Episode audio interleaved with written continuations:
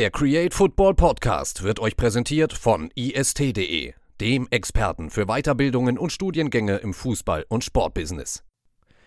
Hallo und herzlich willkommen zu einer neuen Podcast-Aufnahme vom Create Football Podcast. Nachdem wir heute die Saison sozusagen abschließen konnten, am vergangenen letzten, am vergangenen Wochenende ja die letzten Spiele gewesen, folgt jetzt unsere große Saisonanalyse. Quirin, hast du Bock? Freust du dich? Äh, oder ist mehr Wermut dabei, weil die Saison zu Ende ist? Ja, groß müssen wir so ein bisschen revidieren, mal zu sprechen jetzt hier nicht drei Stunden, wie es andere Podcasts teilweise über ein Bundesligaspiel machen. Ähm, nee, wir halten uns schon sehr, sehr kompakt und kurz. Wir wollen jetzt hier in einer Stunde äh, mal über die vier Top-Ligen außerhalb der Bundesliga, da gibt's genug andere Podcasts, gerne da mal reinschauen. Ähm, aber wir wollen uns auf die vier Top-Ligen konzentrieren, die eben in Europa auch noch aktiv waren. Und da vielleicht noch so einen kleinen äh, Sneak Peek auf ein, zwei, drei kleinere Ligen.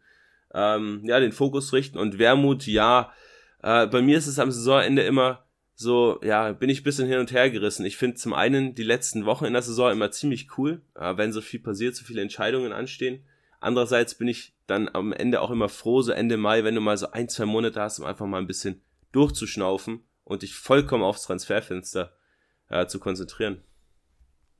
Bevor wir das machen, ähm, ja, würde ich sagen, blicken wir jetzt einmal zurück äh, auf die vergangene Spielzeit und starten mal in der Premier League. Äh, Quirin, du hast dich ein bisschen äh, mit der Liga auseinandergesetzt. Man City und Liverpool haben sich da ja ein Kopf-an-Kopf-Rennen geliefert ähm, und waren ja die beiden mit Abstand stärksten Mannschaften.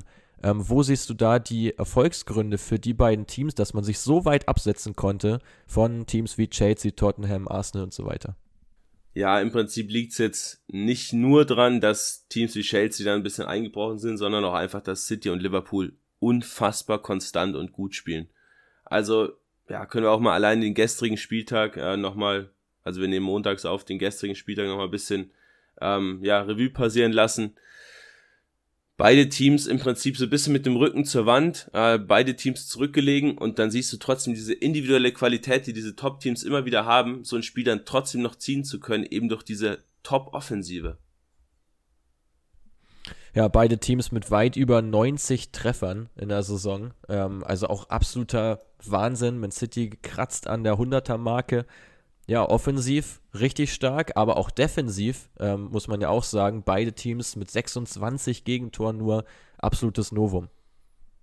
Genau, defensiv brutal stark. Äh, gerade diese Innenverteidigung aus Laporte und aus Ruben Dias brutal. Äh, dazu für mich somit der, ja, Shooting Star ist das falsche Wort, aber der absolute Top-Performer in der aktuellen Saison in der Premier League, Joao Cancelo, der ist ja wirklich in diversen Werten und Statistiken weit oben dabei, sei es jetzt Laufwerte, Passwerte, progressive Läufe, Vorlagen, äh, Torschussvorlagen, was auch immer. Ähm, sieben Assists auch geliefert, obwohl er häufig auf seiner eigentlich ja nicht so äh, beliebten linken Seite spielen musste und, und Walker auf der rechten Seite aktiv war.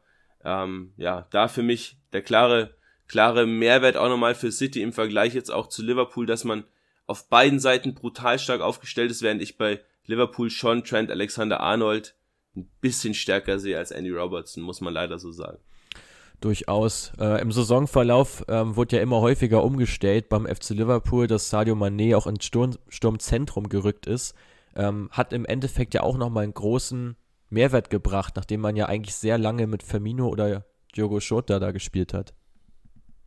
Ja, Mehrwert schon, vor allem weil du ja Luis Diaz dann äh, brutal schön einsetzen konntest, der, der direkt auch mit sieben Scorer-Punkten jetzt in der Rückrunde noch mal einen wirklich guten Impact auch hatte. Wobei man äh, Jota schon trotzdem loben muss. Äh, brutal starke Saison, obwohl er häufig dann noch nur von der Bank gekommen ist. Mit 15 Saisontreffern auch finalisiert. Die Spielzeit äh, wirklich, wirklich stark ähm, für einen ja eigentlich eher Rotationsspieler, weil allzu oft hat er auch nicht gestartet. Ähm, vielleicht da nochmal den, den Rückblick auch so ein bisschen auf, auf City zu wagen. Äh, beide Teams ja im Prinzip ohne diesen einen Top-Stürmer, der dir 20, 25, 30 Tore aus dem Zentrum heraus macht. Ähm, bei City soll jetzt zu Erling Haaland werden. Jetzt in der aktuellen Saison hat man das Ganze vor allem durchs Kollektiv aufgefangen. Also mit acht Spielern, die jeweils acht Tore oder mehr erzielt haben, ähm, ist man da schon ja in der Breite brutal effektiv. Sehr, sehr schwer ausrechenbar ja auch auf jeden Fall. Ähm, ja, neben City und Liverpool ja auch Chelsea vorne mit dabei. Da finde ich ganz, ganz interessant, dass die ja in der Abwehr jetzt völlig auseinanderbrechen werden. Was man so hört, Rüdiger wird auf jeden Fall gehen, Christensen ja ebenfalls, äh, Marcos Alonso und auch Aspilicueta stehen auch kurz vor einem Abgang. Ähm, denkst du, dass äh, die Blues da im, im ja, Vergleich zu dieser Saison deutlich Abstriche machen müssen, wenn es in die neue Spielzeit geht? Ah, schwer zu sagen. Die Defensive ist ja generell schon gut beschützt durch äh, N'Golo Kante, der wieder eine brutale Spielzeit hatte. Ähm, ich denke, dass Trevor Chalobah so ein bisschen mehr in den Fokus rücken könnte. könnte. Äh, mit Thiago Silva hat man ja auch einen sehr soliden, sehr effektiven, sehr erfahrenen Mann da hinten drin. Ähm, Reese James wird ja einer der Spieler sein, der jetzt auch in der neuen Saison dann nochmal mehr auch den Fokus hat, wenn jetzt zum Beispiel ähm, Aspilicueta auch weg ist, dass diese Seite einfach komplett offen ist für Reese James. Aber natürlich, man muss da investieren, man muss da Spieler holen und da ist halt fraglich, inwiefern das mit ähm, der ganzen Verkaufsgeschichte des Vereins auch möglich ist oder wie lange sich das Ganze noch zieht, weil dann sind natürlich auch spannende Spieler vom, vom Markt auch wieder runter. Definitiv. Ja, Quirin, wie siehst du die Teams unterhalb von Chelsea? Was ist dir da aufgefallen? Ähm, ja, dahinter eigentlich recht überraschend für mich, dass sich Tottenham doch so gut platzieren konnte, die ja zwischenzeitlich auch mal ein bisschen weiter abgeschlagen waren. Da hat besonders ja die Einstellung von ähm, Antonio Conte sehr gut geholfen. Ja, ja. Man hatte ja häufig diese Dreierkette jetzt hinten drin, die ja ganz typisch ist für, für Conte. Dann steht man aber wirklich sicher, äh, obwohl man da teilweise Spieler drin hat, ähm, die eigentlich gar keine ja, richtigen gelernten Innenverteidiger sind, so ein Eric Dyer zum Beispiel. Ähm, aber damit hat man wirklich dieses Potenzial von einem Spieler wie Emerson zum Beispiel ausschöpfen können. Ähm, ja, auch Region, der in dieser Dreikette deutlich besser so als Wingback zum Einsatz kommt. Ähm, ja, demnach die Spurs für mich so ein bisschen eine kleine Überraschung, was aber auch damit zusammenhängt, dass Arsenal immer wieder Patzer drin hatte und vor allem Manchester United. Ich glaube, da müssen wir mal kurzes Fass aufmachen, Mats. Ähm, unter Ralf Rangnick, ja, hat's nicht sagen wir mal, besonders gut funktioniert, um es mal freundlich auszudrücken.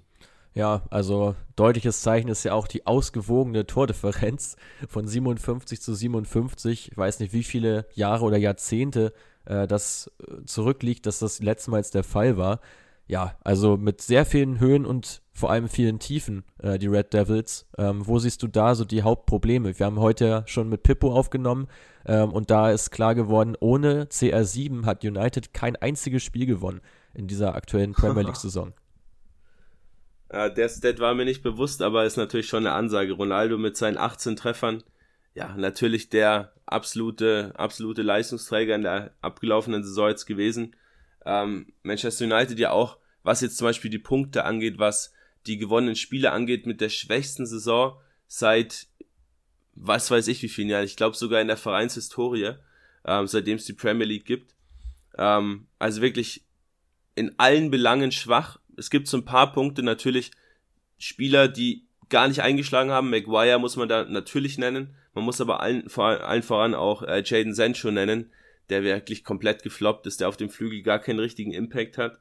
Ähm, man agiert sehr, sehr linkslastig, weil auch Van Bissaka auf der rechten Seite offensiv quasi nichts leistet.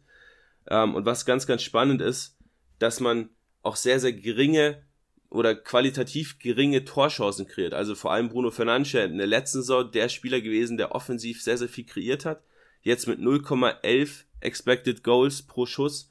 Ähm, ja, mit das schwächste Team der ganzen Liga. Das heißt, man kreiert zum einen keine Torchancen, weil man im letzten Drittel ganz, ganz wenig ja, Ideen hat, weil Bruno Fernandes häufig dann auch durch kompakte Defensivreihen zugestellt wird. Über die Flügel geht sehr wenig, weil die Dribbling-Qualität fehlt. Über Flanken geht sehr wenig. Also ja, so ein bisschen vergleichbar auch mit Borussia Dortmund, dass man gegen tiefstehende Gegner einfach keine Ideen hat, keine guten Chancen kreiert, dementsprechend keine Tore schießt. Ja, und hinten halt recht wackelig steht, weil eben auch ein klarer Sechser im Team fehlt. Ja, ganz genau. Ähm, ich glaube, bei United wird sich einiges tun äh, auf dem Transfermarkt. Ähm, darf man schon mal gespannt sein. Und natürlich auch da wieder der, die große Frage, ob das dann funktioniert, ähm, die Spieler, die dann entsprechend geholt werden. Ähm, was ganz gut funktioniert hat, war die Saison von West Ham. Ich glaube, da kann man sehr zufrieden mit sein. Platz 7 am Ende bei rausgekommen, ja auch in der Europa League sehr weit gekommen bis ins Halbfinale.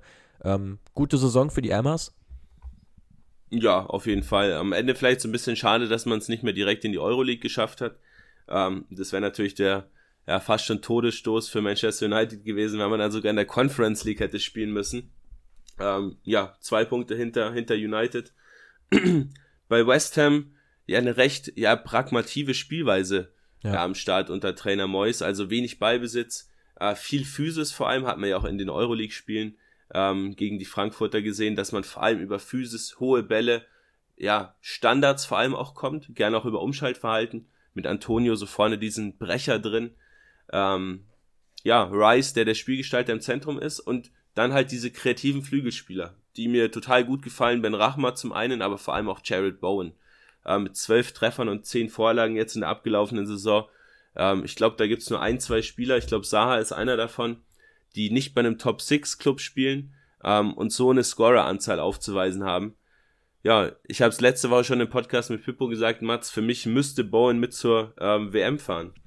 Genau, du hast es angesprochen und gecallt. Ähm, ich hoffe, äh, dass Gareth Southgate hier zuhört und ähm, sich de der ganzen Sache mal annimmt.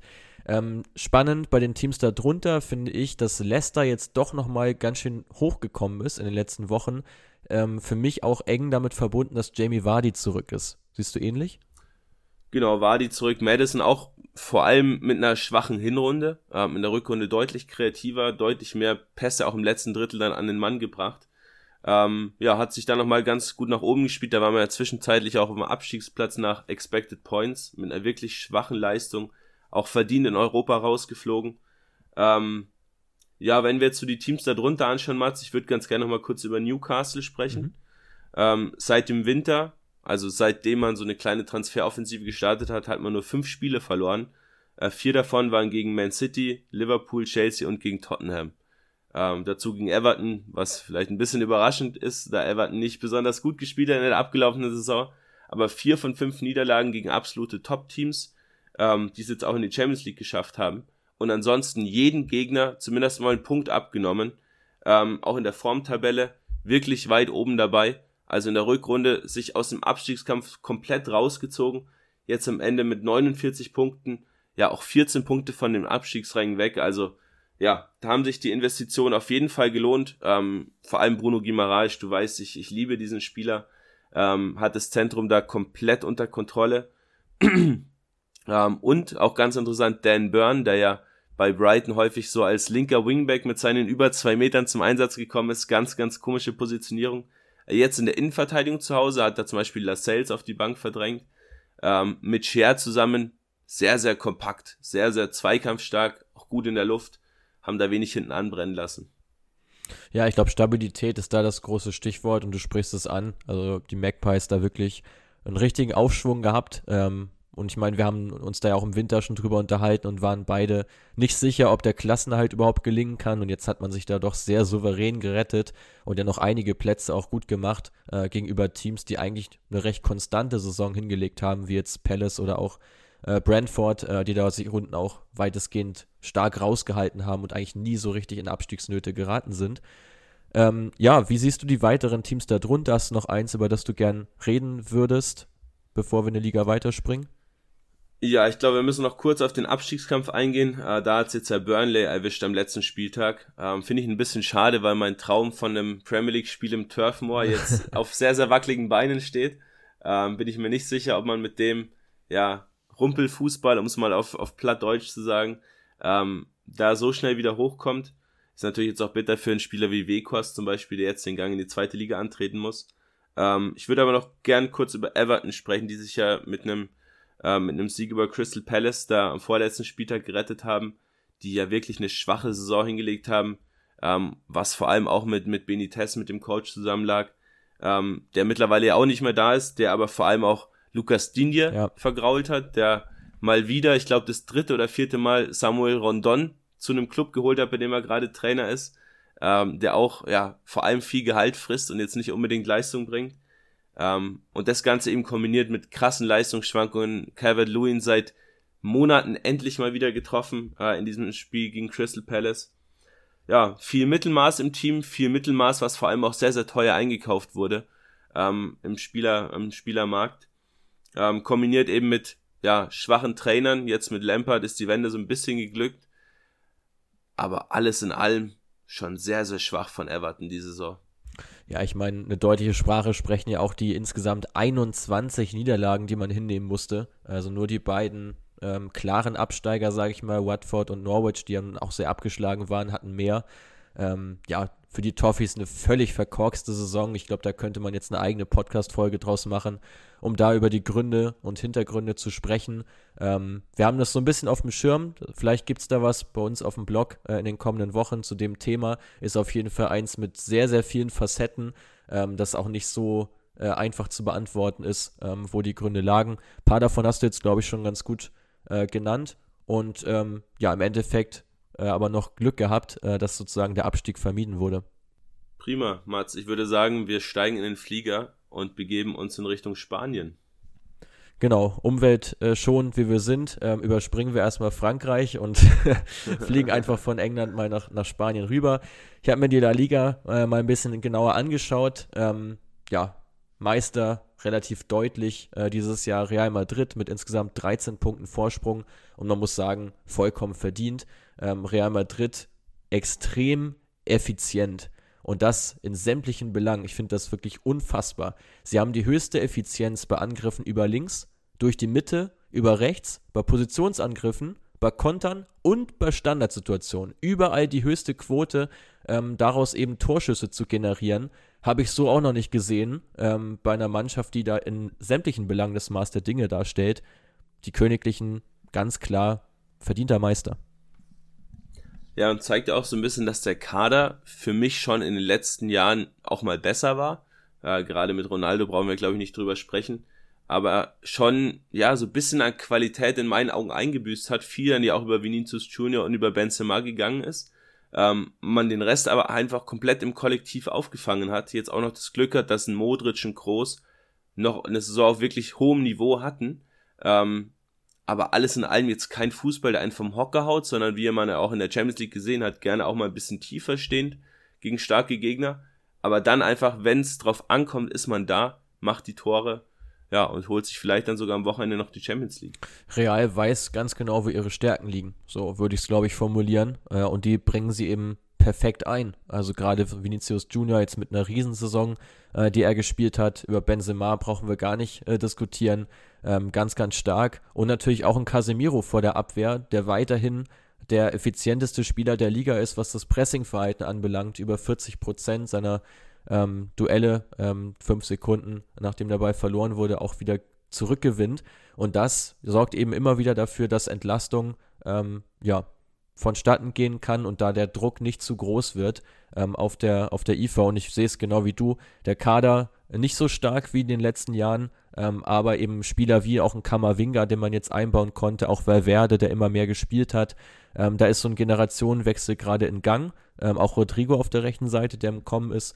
Und jetzt muss man eben zusehen, in den nächsten Transferperioden so diese Füllstoffspieler, auch wie so ein Isco momentan, auch ein Asensio, der immer so ein bisschen als Backup agiert, ein Luka Jovic, dass man die Spieler nach und nach ein bisschen abgibt und einfach wieder die Qualität in der Spitze erhöht. Und er hätte natürlich ein Zugang von Mbappé ganz gut gepasst. Ja, du sagst es, Generationenwechsel ist ein gutes Stichwort. Äh, Isco ist übrigens schon weg, Vertrag, Vertrag ja. ist da ausgelaufen. Ähm, der ja, wird woanders unterschreiben, vermutlich auch. Ja, schade, dass so Spieler wie Isco, Asensio, Bale, Hazard nie wirklich so den Fuß auf den Boden bekommen ja. haben bei Real. Ähm, ja, aber zeigt halt auch wieder, wie festgefahren dieses System dann ist. Du hast seit Jahren das gleiche Dreier-Mittelfeld, mit dem du einfach Erfolg hast und fährst diesen Weg eben weiter. Kann nur sein, dass du irgendwann vielleicht so ein bisschen diesen Absprung verpasst, diesen Generationenwechsel verpasst, wie es ja, und da kann man schön überleiten, bei, äh, beim FC Barcelona der Fall war, dass du dann auf einmal Spieler hast, die einfach zu alt sind, keine Leistung mehr bringen, aber du einfach keine richtigen Backups hast, keine richtigen Rotationsspieler schon im Kader, wie es Real ganz gut macht mit Kammerwinger zum Beispiel. Ähm, ja, demnach hat der FC Barcelona jetzt eine recht schwache Hinrunde vor allem gespielt, aber in der Rückrunde dann vor allem mit Gavi, mit Nico, die immer wieder ins Team gekommen sind, ähm, ja, schon auf jeden Fall gezeigt, dass mit ihnen auch in den nächsten Jahren wieder zu rechnen sein darf, eben auf Basis von dem La Masia-Kern. Absolut, absolut. Man hat sich da auf seine ja, eigentliche Stärke so ein bisschen zurückbesinnt. Aber was unter Xavi wirklich das Auffälligste war, wir haben das auch vor einigen Wochen schon ähm, recht groß thematisiert, ist eben, dass viel mehr vertikal gespielt wird. Also dieses reine Tiki-Taka, Ballgeschiebe links, Ballgeschiebe rechts, ohne viel Tempo, das gehört jetzt zum Glück endlich wieder der Vergangenheit an äh, beim FC Barcelona. Man spielt sehr viel stringenter. Da haben natürlich auch die Neuzugänge in entscheidenden Anteil dran, die im Winter gekommen sind. Adama Traoré, Ferran Torres, Aubameyang, alle mit viel Tempo gesegnet, äh, die dann entsprechend auch diese tiefen Läufe immer wieder initiieren können. Dass es trotzdem noch an einigen Stellen hapert, das hat man jetzt nicht zuletzt auch am letzten Spieltag wieder gesehen. 0 zu 2 zu Hause gegen Villarreal verloren. Generell ja einige Heimpleiten dabei gewesen bei Barca, fünf Stück an der Zahl. Ähm, das ist teilweise in Hochzeiten war das ein Wert, den Barca vielleicht über drei Saisons dann hatte, äh, so viele äh, Niederlagen zu Hause hinnehmen zu müssen. Man sieht auch, ja, Generationenwechsel ist voll im Gang. Äh, jetzt in der aktuellen Saison trotzdem noch Zweiter geworden, was ich echt beachtlich finde, nachdem sie zwischendurch ja auch schon ganz schön äh, Rückstand hatten auf Atletico und auch den FC Sevilla. Haben sich da gut rausgeschält und äh, müssen jetzt äh, zusehen, dass die Entwicklung dort weiter ähm, vonstatten geht. Gerade eben, dass ein Petri, ein Gavi, dass sie eben noch erfahrener, stärker werden, ähm, um da den nächsten Schritt zu gehen. Ja, und ich finde, du siehst auch daran ganz gut, dass das Team Atletico, auch wie Sevilla, auch Betis Sevilla, ähm, auch keine besonders konstante Saison gespielt haben, dass sich Barca da nochmal so ranschieben konnte, oben und sogar überholen konnte. Ähm, ja, ich finde, dass, dass Barca und Real aktuell auch ein bisschen besser aussehen, als sie eigentlich sind. Jetzt in der Liga, eben weil der Rest nicht so stark ist und das Liganiveau generell sinkt. Ähm, kannst du, kannst du meine These da bestätigen oder wie siehst du das in, in Spanien. Ich habe auch das Gefühl, dass, dass viel weniger Wert auf wirklich technisch starke Spieler gelegt wird.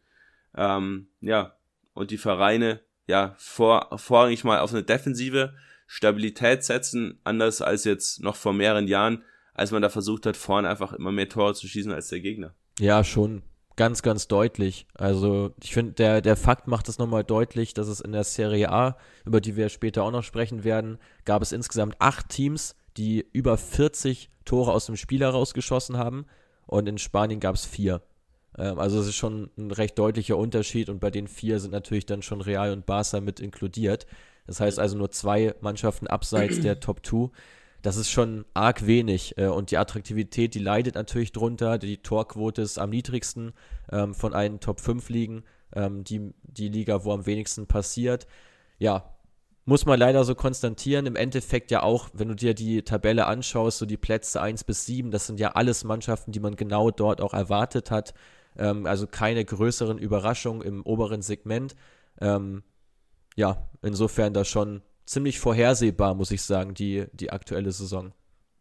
Ja, sehe ich sehr ähnlich. Äh, wie siehst du denn die Teams drunter? Äh, gerade jetzt Atletico und, und der FC Sevilla, die haben sich in die Champions League retten können, sag ich mal, äh, weil auch Betis, ja, immer wieder gestrauelt hat, vor allem von Fekir sehr, sehr abhängig ist. Ähm, Real Sociedad, auch wie Real, die international ja wirklich top performt haben, auch in der Liga immer wieder Niederlagen drin hatten. Also sehr inkonstant, wie ich gerade schon gesagt habe. Wie siehst du, wie siehst du Atletico und den FC Sevilla?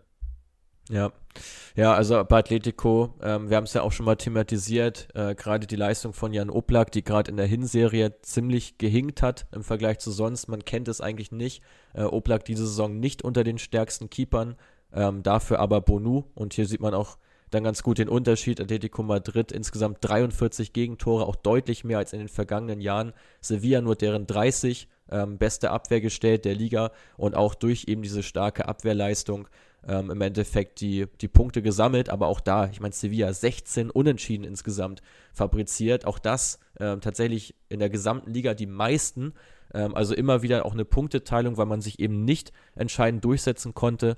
Ähm, also Sevilla noch eine deutliche Overperformance aufgrund einer starken Abwehr, aufgrund einem starken Torwart, aber nach Expected Points, und das finde ich ganz, ganz interessant, auf exakt dem gleichen Punktewert wie Levante und die sind ja als Vorletzte abgestiegen. Also das muss man sich mal geben. Beide Teams eigentlich so Platz 10, Platz 11 wäre realistisch gewesen auf Basis der Leistung. Äh, und dann geht es aber so auseinander, weil die eine Mannschaft über und die andere unterperformt. Ähm, ja, bei Atletico, äh, glaube ich, wird man damit aber insgesamt nicht unzufrieden sein. Man hat den dritten Platz erreicht, letzte Saison Meister geworden.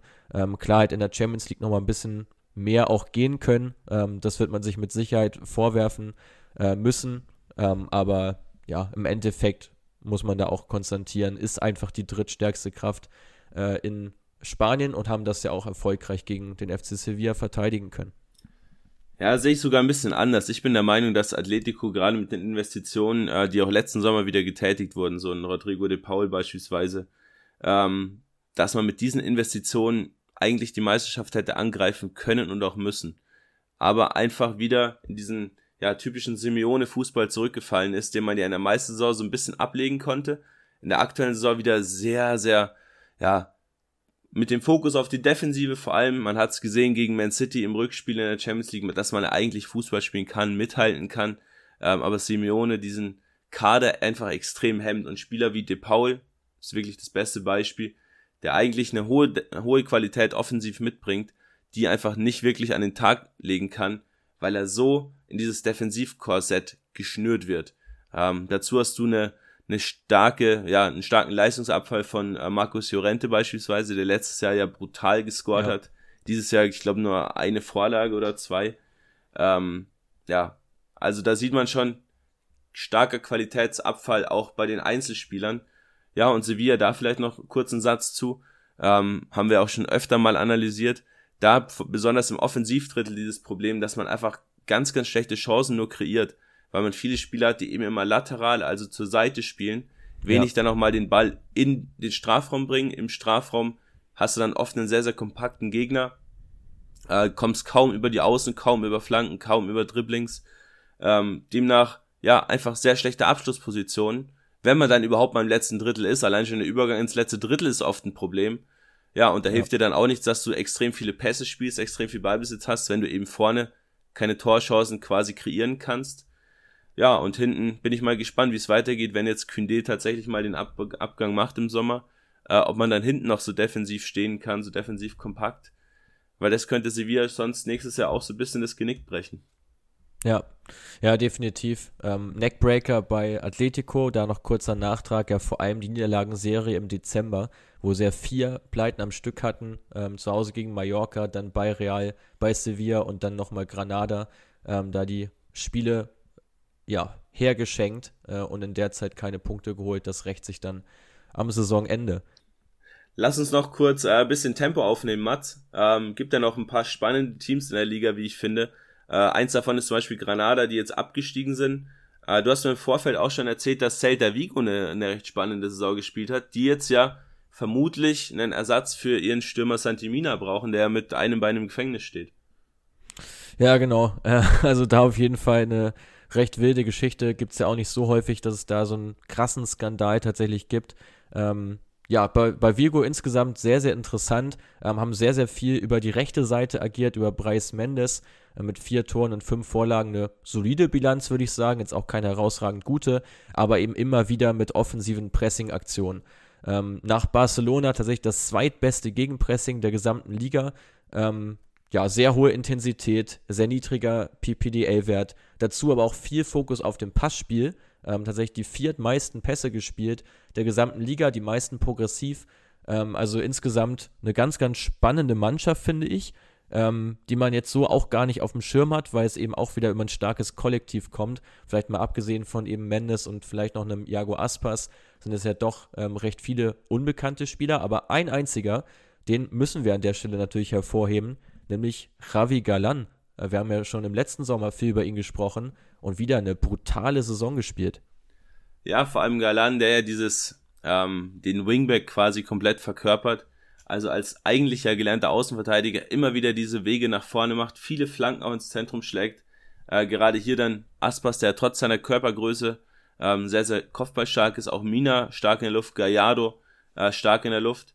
Und das Ganze ist eben zurückzuführen, dieses intens hochintensive Spielmatz, was du gesagt hast, auf Trainer Eduardo Coudet, den ich ganz spannend finde, den man ja. ähm, von International Porto Alegre aus Brasilien geholt hat, ähm, schon in 2020, also schon in der letzten Saison, ähm, der aber, ja, diesen Fußball genauso verkörpert, so ein bisschen diesen, ich sage mal, RB-Style, auch wenn es viele immer nicht gerne hören, ähm, aber diesen Fußball eben in diesem, ja, doch bisschen anderen System mit diesem 4-4-2, was auch nicht mehr allzu viele Teams spielen, ähm, ja, also diese Kombination finde ich ganz, ganz spannend, muss ich sagen. Definitiv. Also du sprichst es an, Javi Galan, vor allem eben durch seine Flanken, die zweitmeisten äh, der Liga, fünftmeiste Dribblings, meiste Defensiv-Zweikämpfe und die drittmeisten progressiven Läufe mit Ball. Also ja, ganz, ganz äh, brutal. Äh, auch wieder die Saison komplett durchgespielt. Ähm, also auch da viel Konstanz drin gehabt. Ähm, auch wenn es für Celta im Endeffekt nur für Platz 11 gereicht hat. Ähm, spannend ebenfalls der Tabellennachbar, nämlich Rayo Vallecano, über die ich noch kurz sprechen möchte. Die hatten ja eine famose Hinrunde, waren Sechster ähm, nach der Hinserie. Ähm, jetzt in der Rückrunde total abgebaut, ähm, nur noch zwölf Zähler dazugeholt, also die schlecht, schlechteste Mannschaft der Rückrunde. Aber äh, trotzdem, ja, aufgrund ihres doch sehr geringen Kaderwerts ist ja äh, die Mannschaft mit dem geringsten ähm, Kadermarktwert der Liga souverän letztlich die Klasse gehalten, auch wenn es am Ende nur noch vier Punkte waren, ähm, haben aber, wie gesagt, in der Hinrunde für reichlich Aufsehen gesorgt. Ja, und ist ja auch eins, eins der Teams gewesen in der Hinrunde, die extremst viele Tore aus dem Spiel heraus erzielt haben. Ähm, waren, glaube ich, in der Hinrunde war, glaube ich, nur Real Madrid besser ähm, in La Liga, was eben diese Tore aus dem Spiel heraus angeht. Damit Falcao vorne drin, so die Galionsfigur. Ähm, ja, finde ich auch ganz, ganz spannend, äh, den Club aus ja, dem kleinen Fort Vallecas ja, in Madrid. Ähm, Mats, steigen wir wieder in den Flieger oder vielleicht in den Zug nach Frankreich oder hast du noch äh, was zu Spanien beizutragen, was uns, was uns nicht vorenthalten willst? Ja, ich würde gerne noch über drei spannende Spieler sprechen, ähm, so ein bisschen die Einzelleistung hervorheben. Das ist zum einen Chukwueze, der einen sehr guten Wert beim Expected Goals Chain hat, äh, also immer wieder an Torentstehung beteiligt ist, äh, auch wenn er jetzt auch nicht die Riesenscorer-Werte hatte. Auf den können wir uns, glaube ich, in der neuen Saison sehr freuen, äh, den Mann vom FC Villarreal. Und dann geht es vor allem um zwei Stürmer, nämlich zum einen Enes Ünal, der fast die Hälfte der Tore von Retafe erzielt hat mit 48 Prozent. Ähm, riesen Overperformance, fast sechs Tore über seinem XG-Wert, extrem starke Chancenverwertung. Der dürfte alle Voraussicht nach vor einem Wechsel stehen. Da kann man, glaube ich, sehr gespannt sein, wo es ihn hinzieht. Und wer das ebenfalls tun wird, ist José Lu mit Alaves ja abgestiegen. Ähm, die Mannschaft mit dem schwächsten Pressing der Liga. Auch er 14 Tore erzielt, ähm, 45 Prozent aller Teamtreffer erzielt, extrem kopfballstark, einmal mehr, äh, auch in der aktuellen Saison einer der kopfballstärksten Angreifer in den Top 5 liegen. Äh, und da bin ich sehr gespannt, äh, welcher Club ihn sich holen wird, weil mit ihm als Targetman und noch einem ja, flankenstarken äh, Flügelverteidiger hätte man da schon mal eine ganz, ganz heiße Connection. Ja, vielleicht hat ja Kudet zugehört. Ähm, Könntest mir auch vorstellen. Wenn, wenn, wenn Mina ins Gefängnis wandert, braucht man da so einen Spieler, weil Gallardo äh, geht zwar auch in die Richtung Targetman, aber ja, da reicht von der Qualität her vermutlich nicht, aber ich finde gerade José Lu ähm, und auch ja das Vorgehen von anderen Teams, auch ein Ünal ist ja recht, recht bullig vorne drin, zeigt ja. ganz klar, dass der Fokus in Spanien auf den Targetman geht, einen starken, ja, physisch starken, kopfballstarken Spieler im Zentrum, äh, um den einfach herumgespielt wird und der mit langen Bällen vor allem auch gefüttert wird, die in Spanien immer ja, mehr zunehmen. Und es gefällt mir ehrlich gesagt nicht so besonders gut, weil dieses technisch anspruchsvolle einfach wegfällt. Ja, und teilweise dann noch eher in Frankreich zu finden ist, Mats.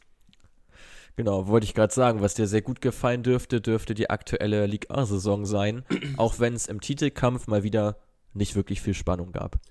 Ja, ist leider, leider so eine Entwicklung, ähm, die sich da jetzt in den letzten Jahren auch angebahnt hat. Angebahnt hat. Ich fand es ja letztes Jahr ganz spannend, dass Lille sich da wirklich durchsetzen konnte gegen Paris. Ähm, ja, Paris aber auch in der Saison wieder nicht so dominant, wie man eigentlich davon ausgehen müsste, wenn man den Kader sieht.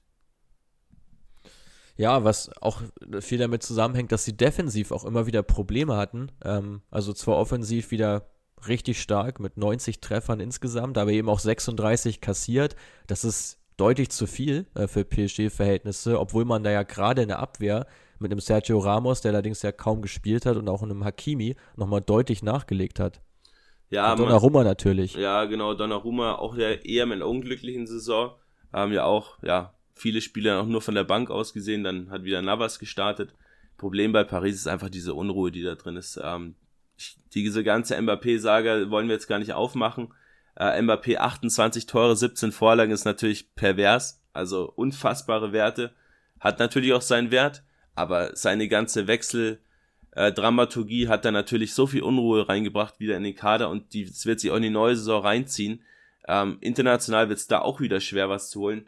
Aber national, ja, man hat es jetzt am Wochenende wieder gesehen, Metz da tatsächlich noch in die zweite Liga geschossen mit einem 5 zu 0 Sieg. Ähm, man war da einfach wieder brutal dominant. Mbappé, glaube ich, wieder vier Scorer-Punkte gemacht. Ja, ähm, ich glaube, es macht mehr Spaß, Mats, wenn wir über die 19 anderen Teams der Liga sprechen, da gibt es ein bisschen mehr zu erzählen. Das glaube ich auch, das glaube ich auch. Ähm, ja, ich muss sagen, ich habe vorhin, auch da haben wir ja schon kurz drüber gesprochen, im 15-Minuten-Podcast, da auch gerne reinhören, um nochmal den letzten Spieltag Revue passieren zu lassen. OM hat es in die Champions League geschafft. Ähm, jetzt auf den letzten Drücker, nachdem sie ja von Monaco noch abgefangen worden sind. Und das aufgrund eines jetzt sehr späten Gegentors für die AS Monaco, die jetzt nur Champions League Quali spielen. Ähm, wie siehst du da die, die Entscheidung? Hättest du dich für Monaco mehr gefreut? Ähm, ja, ich finde jetzt beide, also ich bin jetzt kein Fan von, von beiden Teams, muss ich ehrlich sagen. Ja. Äh, ich fand diesen Run von Monaco sehr, sehr spannend und ich bin schon so ein bisschen, so ein bisschen biased, ähm, weil ich Philippe Clement ganz cool finde. Äh, den neuen Trainer der AS Monaco, den man äh, im Winter dazugeholt hat aus Brügge. Äh, wer da letzte Woche den 15 Minuten International Podcast gehört hat, der auch überall zu finden ist, wo es diesen Podcast gibt, ähm, ja, der wird da schon mein, meinen Schwärmen über Clement gehört haben. Ähm, ganz, ganz spannender Trainer, wie ich finde, der man ja auch mit einem Datenscouting, Trainer Datenscouting, ja, ermittelt hat als passenden Fit zu Monaco, ähm, sich dann geholt hat, der ja eigentlich in Brügge, ja, die Institution mit lebenslangem Vertrag etc. war. Ähm, ja, Clement setzt ganz stark eben auf junge Spieler. Junge Spieler ist ja der Kernfokus von Monaco. Man verpflichtet ja auch quasi keine Spieler über 23 Jahre. Ähm, Clement setzt auf ein sehr, sehr hohes Pressing, sehr, sehr aggressives Pressing vor allem auch mit schnellen Umschaltaktionen eben nach Balleroberungen. Aber, und da kommt, ja, so ein bisschen dieser Belgien, Belgien, Holland, Benelux-Touch, dass man eben auch mit Ballbesitz, ja, Chancen kreieren kann, Tore erzielen kann. Und das kommt eben noch dazu. Also hat er eigentlich in jeder, ich nenne es mal Lebenslage, ähm, ja, Plan B, Plan C, um dann mit Monaco auch Siege zu ja, erringen. Und jetzt aus den letzten zehn Spielen neunmal gewonnen. Brutale Quote hat sich echt ganz gut entwickelt. Also ich finde im Saisonverlauf war häufig zu sehen, gegen starke Gegner gab es Siege, wo man dann selber sich aufs Kontern verlegen konnte. Gegen schwächere Gegner, die tief standen, hat man sich häufig sehr schwer getan. Ist ja auch dadurch aus der Europa League ausgeschieden gegen Braga, äh, die so ähnlich gespielt haben. Ist aus dem Pokal ausgeschieden gegen Nantes, die auch wieder ein bisschen tiefer standen. Also das hat sich schon wie so ein roter Faden durchgezogen. Aber dann ja, kam so diese Initialzündung mit äh, dem 13-0 über PSG, mit dem diese Siegesserie begann ähm, Ende März. Und seitdem ja, alles weggeräumt, aber eben am letzten Spieltag nur einen Zähler geholt. Und deswegen musste man sich dahinter OM einreihen. Und ich muss sagen, bei, also bei, bei der AS Monaco gab es ja den Trainerwechsel, bei OM gab es ihn nicht. Und ich bin, um ehrlich zu sein, sehr froh darüber, dass man es mit Sampaoli durchgezogen hat, ähm, weil auch da ein ganz klarer Spielstil zu sehen war äh, und die Mannschaft, äh, den der auch über weite Strecken der Saison wirklich gut umgesetzt hat äh, und ähm, OM da aus meiner Sicht auch äh, zu Recht eine Spitzenplatzierung erlangt hat. Ja, ich freue mich da auch für Sampaoli, weil ich ihn als Trainer auch eigentlich ganz, ganz interessant finde. Ähm, so ein bisschen ja immer als dieses Rumpelstilzchen abge, abgestempelt, was er ja auch ist. Aber ich glaube, äh, seine Art passt halt extrem gut nach Marseille. Ähm, dieses ja, hochemotionale und das eben kombiniert mit dieser hohen Dominanz, die ja Marseille auch ja als ganzer Verein ausstrahlen möchte. OM ist ja in den letzten Jahren immer wieder wirklich schwach platziert gewesen und jetzt hohe spielerische Dominanz. Man dominiert den Gegner, egal ob zu Hause ob, oder auswärts, mit Payet im letzten Drittel, den Kreativspieler schlechthin in der Liga. Ähm, ja, und dazu hinten Saliba und äh, Jaleta Sarr mit, ja, wohl mit die besten Innenverteidiger in der gesamten Liga mit brutalen Werten, sei es im Spielaufbau, aber vor allem gegen den Ball ja, ich bin nur mal gespannt, Mats, wie man den, wie man den Abgang von äh, Bubakar Kamara abfangen wird oder auffangen wird, der zu Aston Villa geht. Ähm, der ist so, ja, neben Saliba vor allem, der vermutlich ja auch wieder zurück zu Arsenal geht, der Man to Go im Spielaufbau gewesen. Ja, also die zwei Abgänge werden extrem wehtun.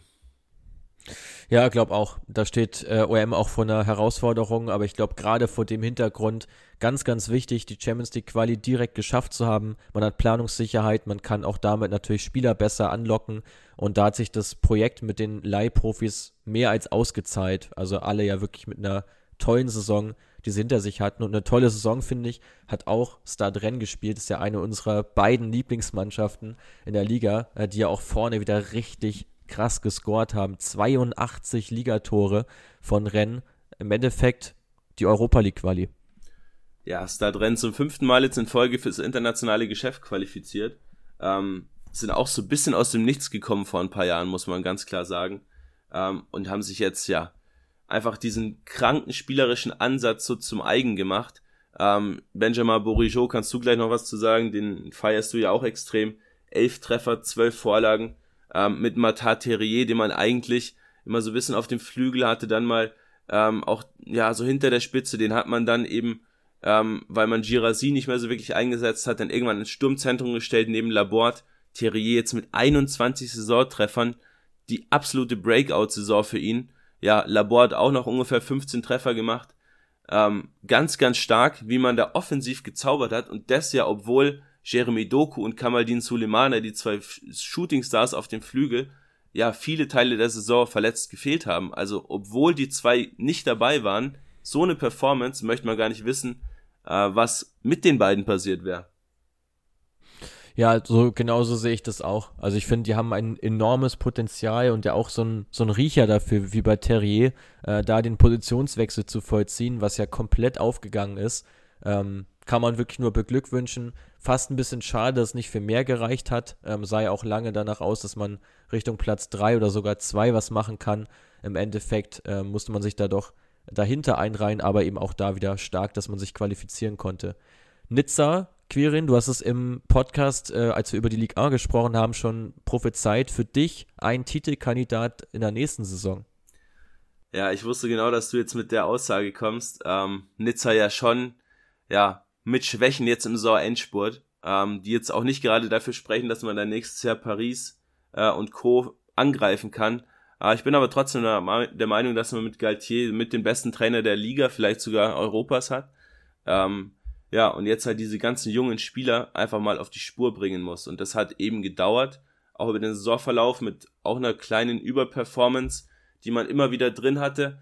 Ähm, und jetzt glaube ich, dass man sich so ja, halbwegs gefestigt hat. Man weiß, welcher Spieler kann wo spielen. Äh, man hat mit einem Delors vorne, ja, so neben Guiri diesen, ja, auch Heilsbringer, so der dir auch deine Tore mal garantieren kann. Aber generell ist das Team einfach noch aus zu vielen jungen und unerfahrenen Spielern zusammengestellt, die einfach auch Leistungsschwankungen drin haben. Ähm, und das muss man eben abstellen, beziehungsweise so nutzen, dass man dann auch, ja, vielleicht mal die Champions League oder sogar mehr angreifen kann.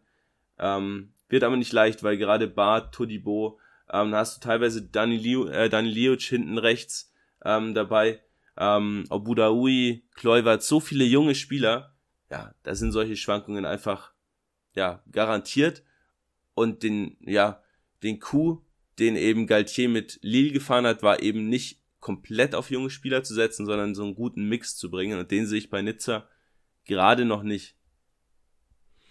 Aber ich denke mal, da wird man äh, auch die nächste Stufe zünden, wie man so schön sagt, ähm, im Transfersommer garantiert nochmal aufrüsten auf einigen Positionen. Ich glaube, da wird es entscheidend, halt die Mannschaft weitestgehend zu, zusammenzuhalten. Gerade den Guiri zum Beispiel, äh, ganz, ganz entscheidend, ihn zu halten. Soweit ich weiß, hat weiter Benitez im Tor auch eine super Saison gespielt. Also man hat ja schon äh, den einen oder anderen Eckpfeiler drin. Ob ein Dante mit seinem fortgeschrittenen Alter nochmal ähm, dieses Leistungslevel halten kann oder ob da nicht äh, langsam die Zeit ist, da abzubauen.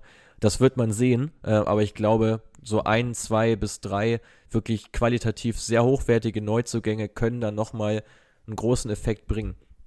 Ja, 100 Prozent. Ähm, sehe ich ganz genau genauso wie du. Ähm, lass uns noch kurz über zwei, drei weitere Teams sprechen, Mats. Ähm, ein Team, was ich eigentlich ganz, ganz sympathisch finde, was ich eigentlich ganz cool finde, ist die HSC Montpellier, die auch lange da oben, ja, vor allem in der Hinrunde dabei waren und um Europa mitgespielt haben. Haben jetzt in den letzten 20 Spielen nur 15 Zähler geholt, sind damit, ja, mit das schwächste Team der gesamten Liga und werden nach Expected Points sogar abgestiegen. Ähm, also da sieht man auch wieder, wie, ja, eine, eine gute Hinrunde dich im Prinzip dann auch tragen kann bei einer eigentlich recht schwachen Gesamtleistung.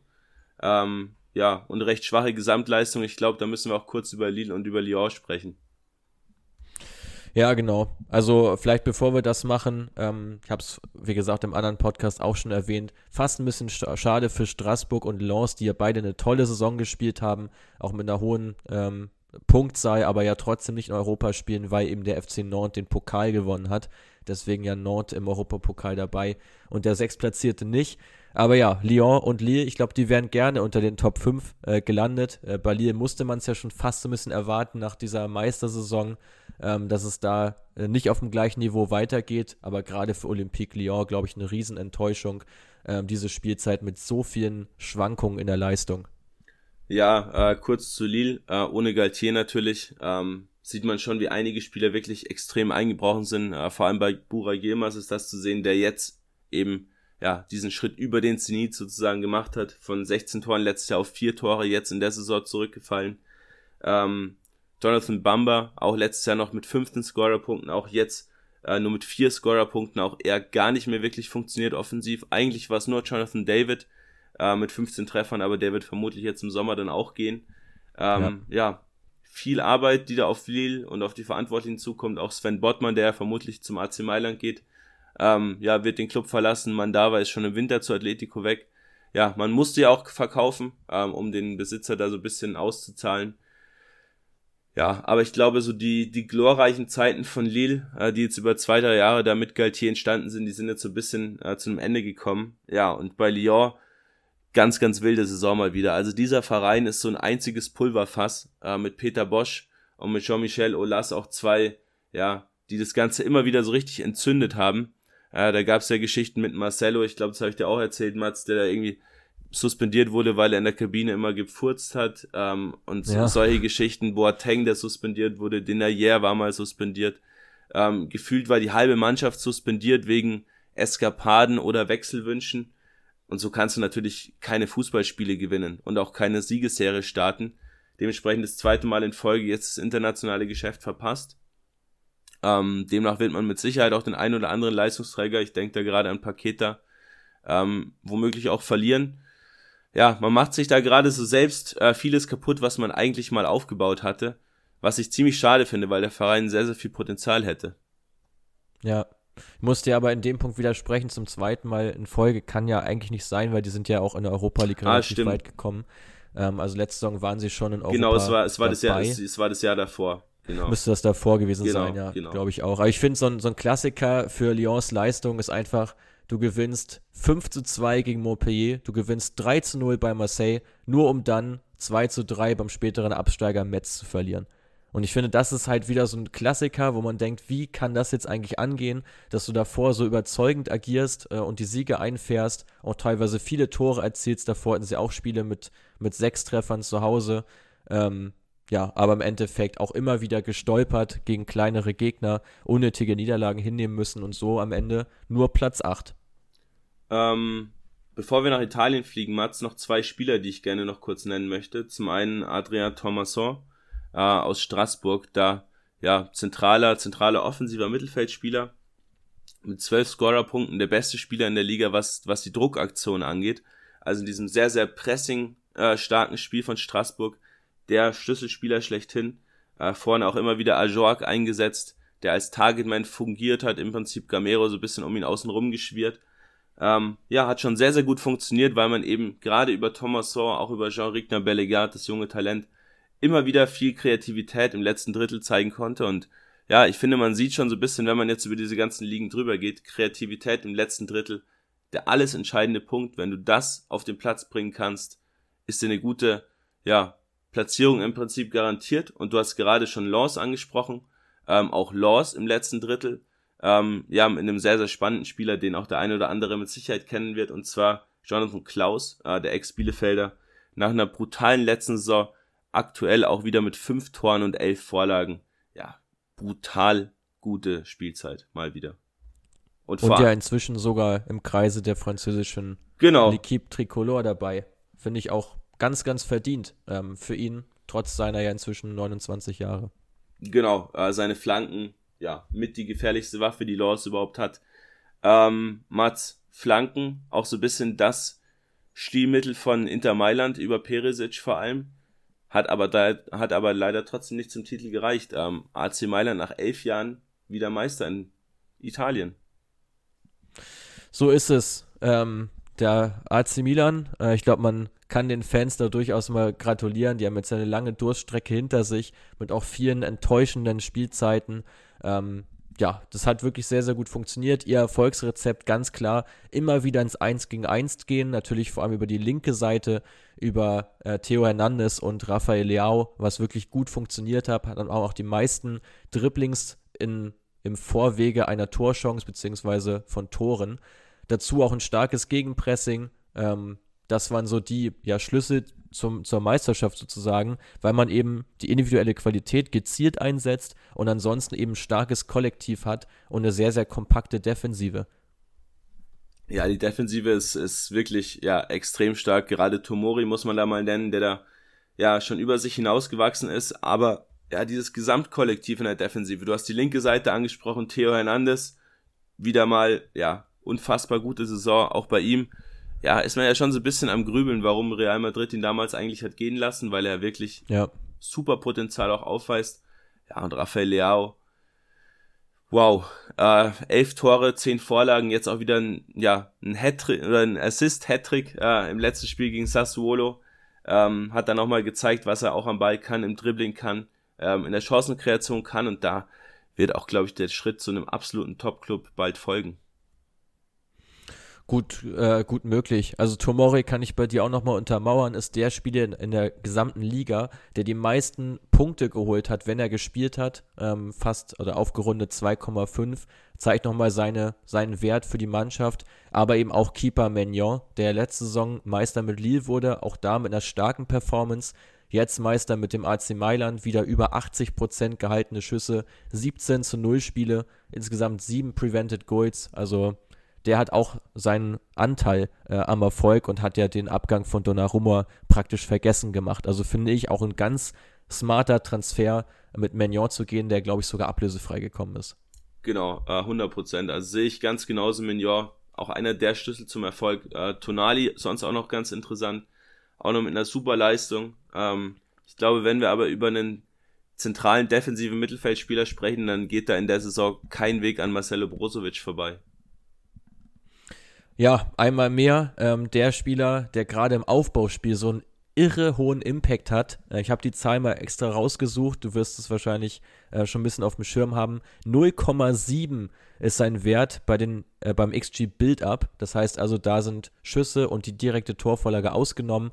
Also an 0,7 Expected Goals ist er pro 90 Minuten beteiligt. Mit weitem, weitem Abstand der höchste Wert der gesamten Liga. Ähm, zeigt seinen Impact eben immer wieder Angriffe zu initiieren, aber auch eben gegen den Ball extrem clever zu agieren.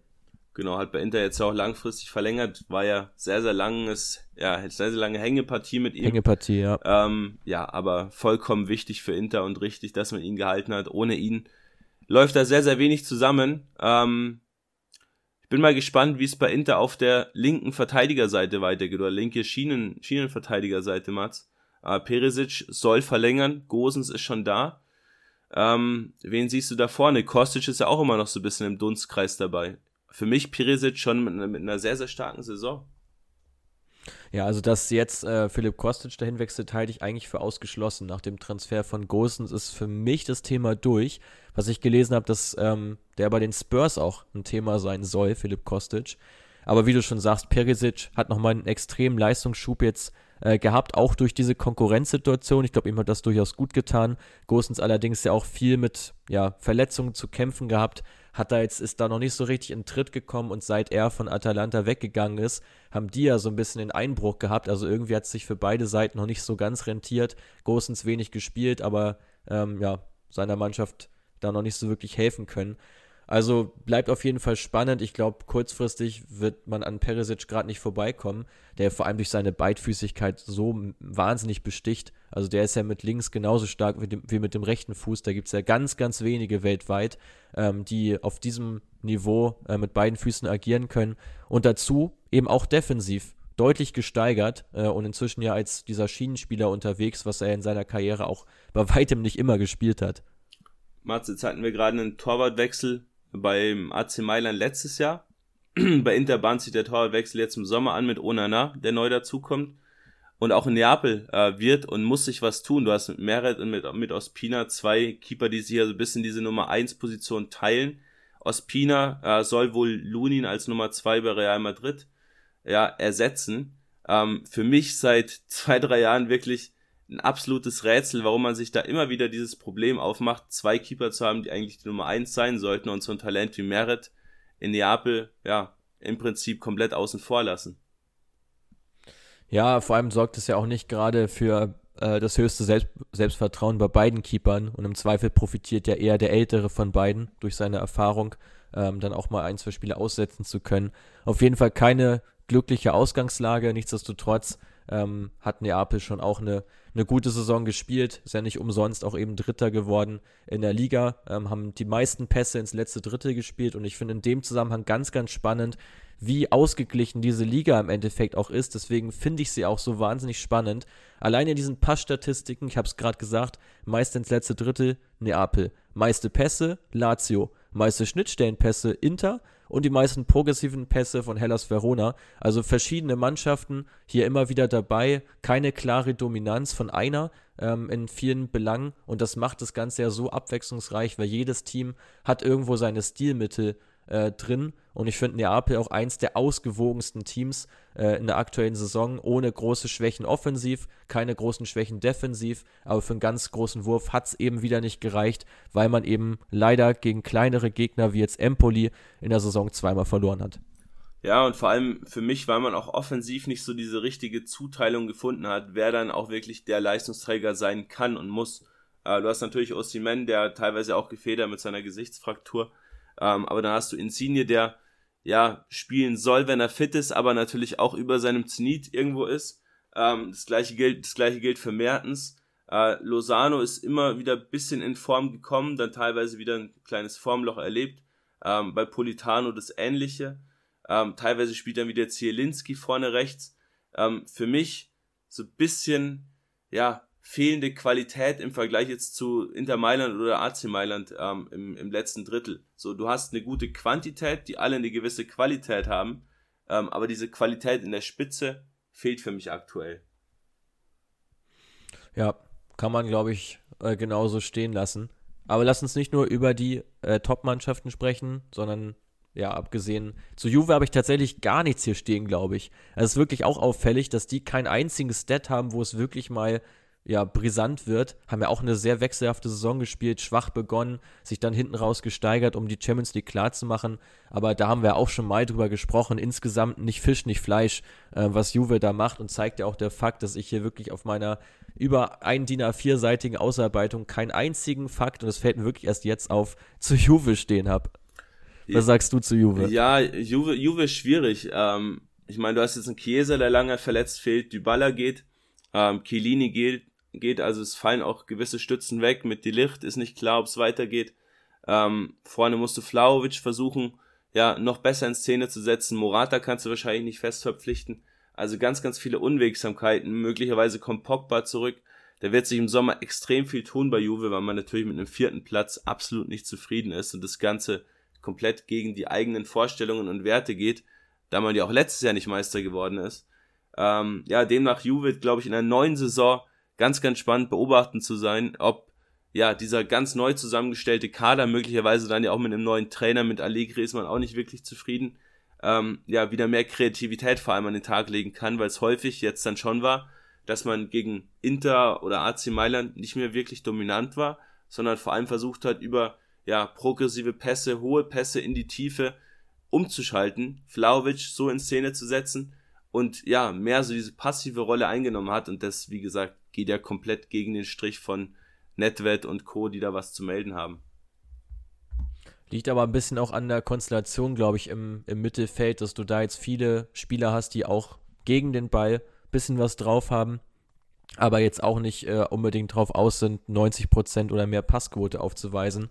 Und da hast du einfach die spielstärkeren Akteure jetzt bei Neapel mit einem Fabian Ruiz oder auch bei äh, äh, bei Inter Mailand natürlich, Locatelli ja noch so der, derjenige, dem man das am ehesten dort zutraut bei Juve, aber ja, insgesamt, wie ich habe es gesagt, nicht Fisch, nicht Fleisch, was die gespielt haben. Kurz über die Römer-Teams gesprochen, äh, um dann einen kleinen Abriss zu machen. Lazio sehr, sehr effektiv gewesen vorm Tor, einmal mehr durch äh, Ciro Immobile mit 27 Treffern, einmal mehr Torschützenkönig gewesen, die beste Chancenverwertung der Liga. Spannend, dass Felipe Andersson der Spieler war mit mit Abstand den meisten Pressing-Aktionen in der Liga. Ähm, Finde ich ganz ganz, in, ja, ganz interessant, dass da trotz ähm, dem teilweise eher abwartenden Fußball von Maurizio Sarri, der auch sehr, sehr gegnerbasiert immer anlaufen lässt oder mal nicht anlaufen lässt, dass da gerade Felipe Andersson immer wieder für Druckaktionen gesorgt hat auf seiner Seite.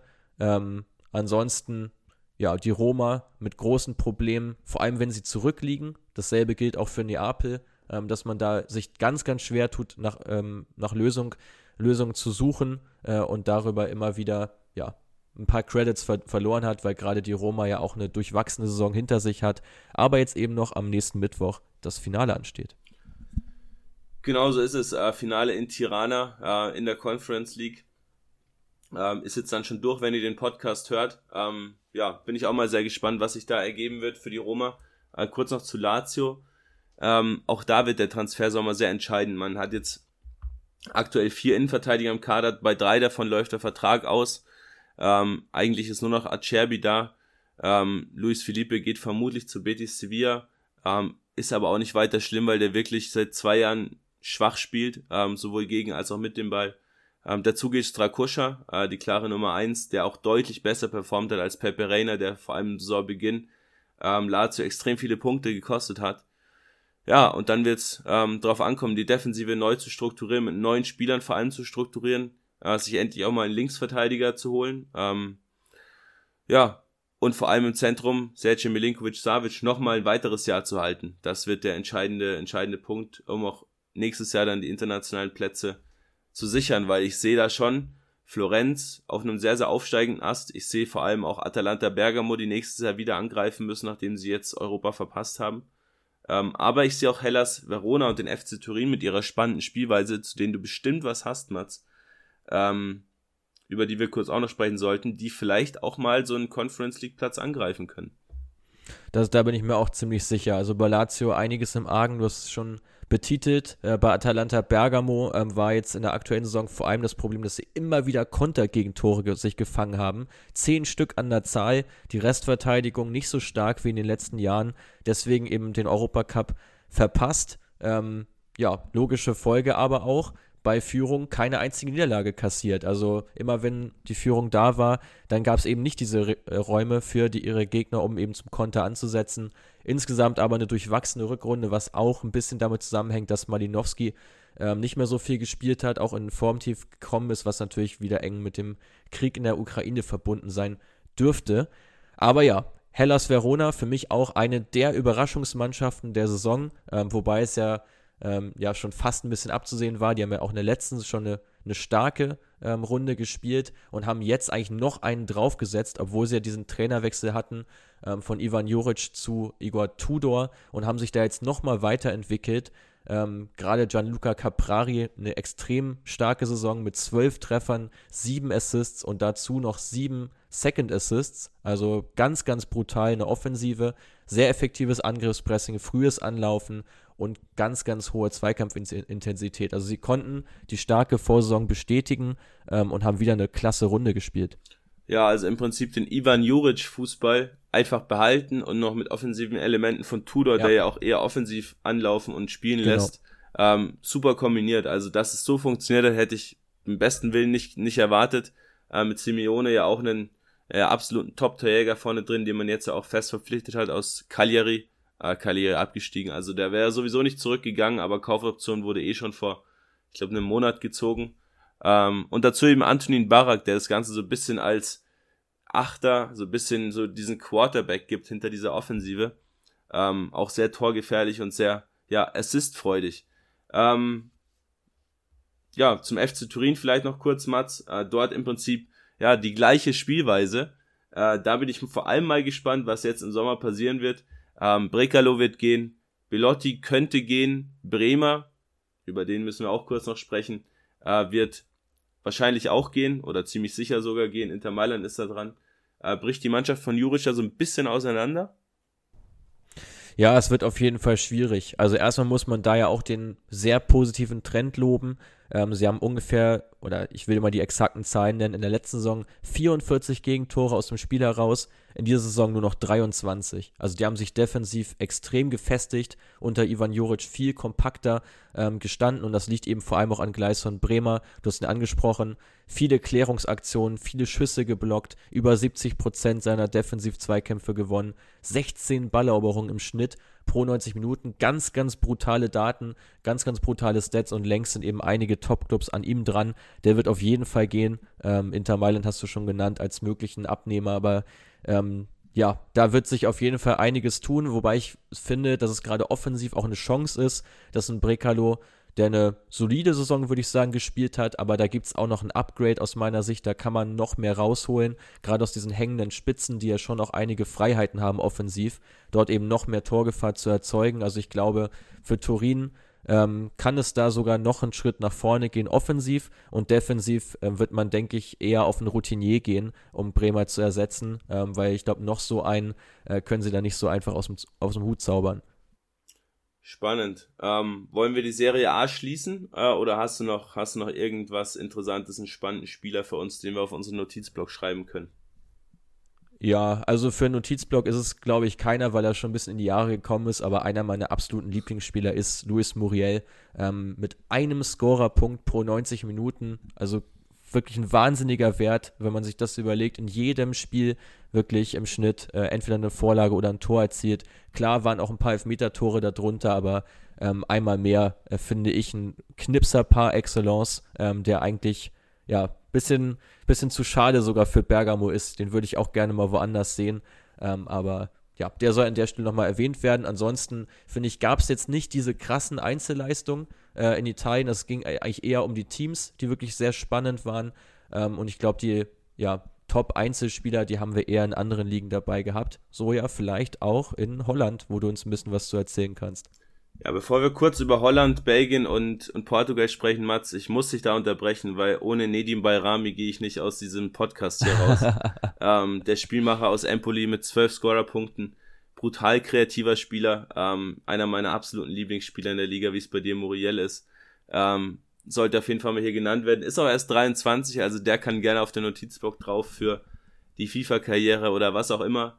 Ähm, ja, junger Albaner Empoli generell so ein bisschen auf dem, auf dem Trichter mit vielen jungen Spielern, ja auch mit Pinamonti vorne drin, einen, Targetman, der extrem gut getroffen hat in der Saison.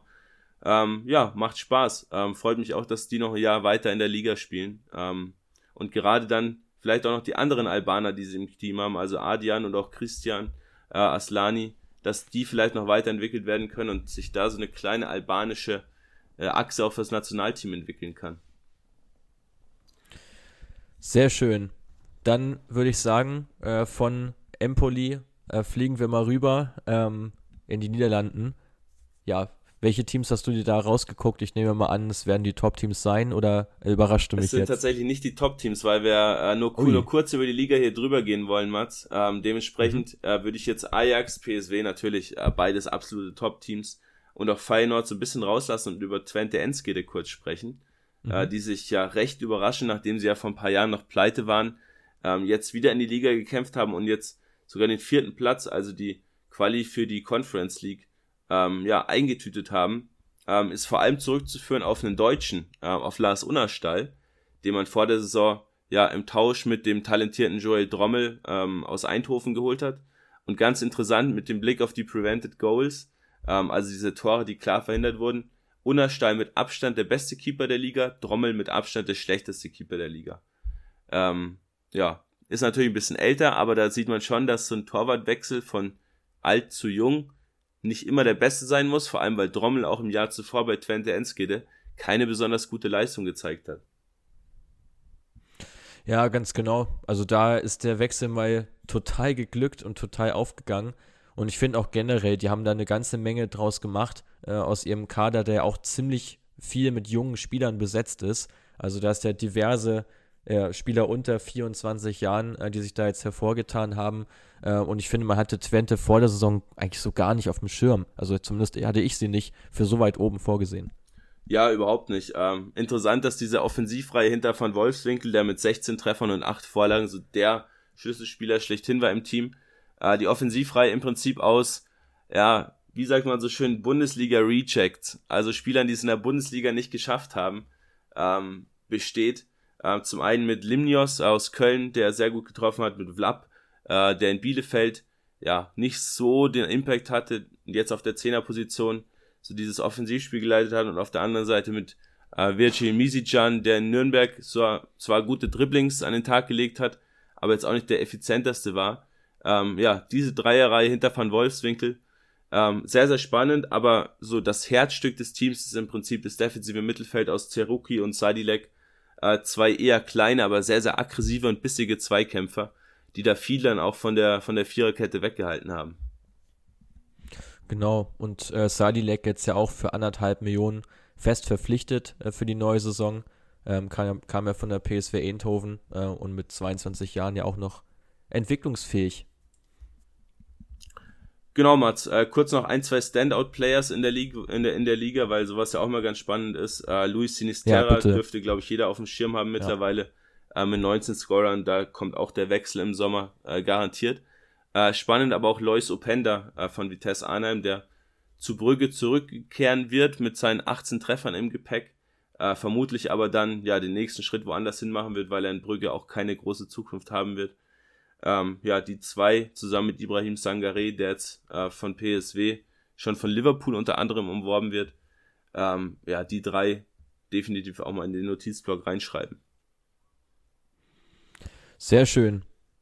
Hast du noch weitere Fakten zu Holland oder wollen wir nochmal genau, überspringen? Vielleicht Genau, lass uns gerne Bleiben wir direkt gern noch kurz genau, ähm, nach, nach Belgien überspringen. Spannend noch zu Holland, äh, vielleicht, dass alle drei Aufsteiger die Klasse gehalten haben. Also Cambuur, äh, Nijmegen und auch die Go Ahead Eagles.